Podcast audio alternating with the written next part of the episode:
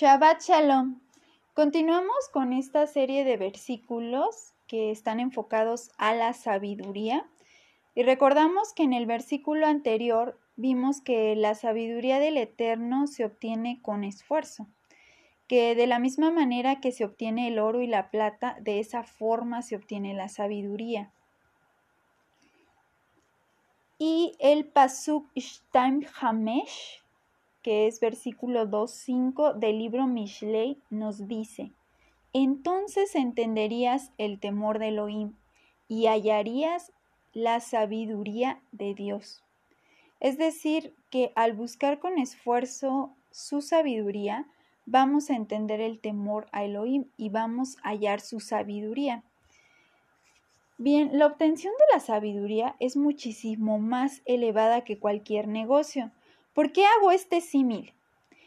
Porque en la mayoría de las personas el amor al dinero ya está implantado y es así como se debe amar a la sabiduría. Mientras la persona no busque el temor al eterno y su palabra, como lo hace así como para conseguir dinero y tesoros enterrados, entonces no va a entender lo que es el temor al eterno. Y así como la persona tiene un gran anhelo para adquirir dinero, debe de tener una gran voluntad para obtener el conocimiento del eterno. Y así como está alegre cuando obtuvo una ganancia extra, también debe estar alegre cuando obtuvo un poquito más de conocimiento o se elevó un poco más en el temor al eterno. Y el Pasuk nos dice, entonces entenderás el temor de Elohim y hallarás la sabiduría de Dios. Esta sabiduría de Dios se refiere a la pureza del carácter. Y si todos somos sinceros, vamos a poder encontrar dentro de nosotros cualidades positivas muy buenas, cualidades éticas. Pero también si somos sinceros, vamos a encontrar tendencias negativas que generalmente están, o más bien yo creo que está todo dentro de los pecados capitales, como es el orgullo, la envidia, la avaricia, la ira, la lujuria, la gula, la pereza. Y si nosotros no tomamos conciencia de esto y no buscamos varias estrategias o varias formas de implantar nuevas cualidades éticas, ¿de dónde van a llegar estas cualidades?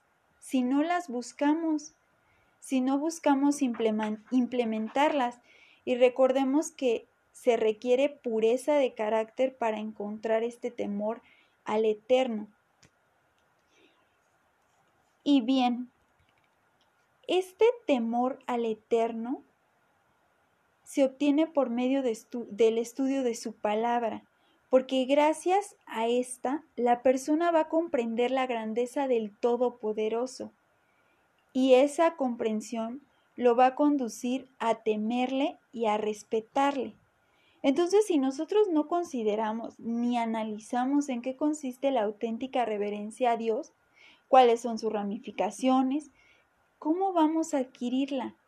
¿O cómo vamos a poder escapar de la vanidad mundana que nos hace olvidarla de nuestra mente? Sin duda alguna se va a ir perdiendo hasta desaparecer. Así que animémonos los unos a los otros en esta búsqueda del conocimiento y sabiduría de Dios, fortaleciéndonos en, su estudio en, en el estudio de su palabra, que nos va a llevar a temerle, a respetarle y así gozarnos de su presencia. Que tengan un excelente día. Shabbat Shalom.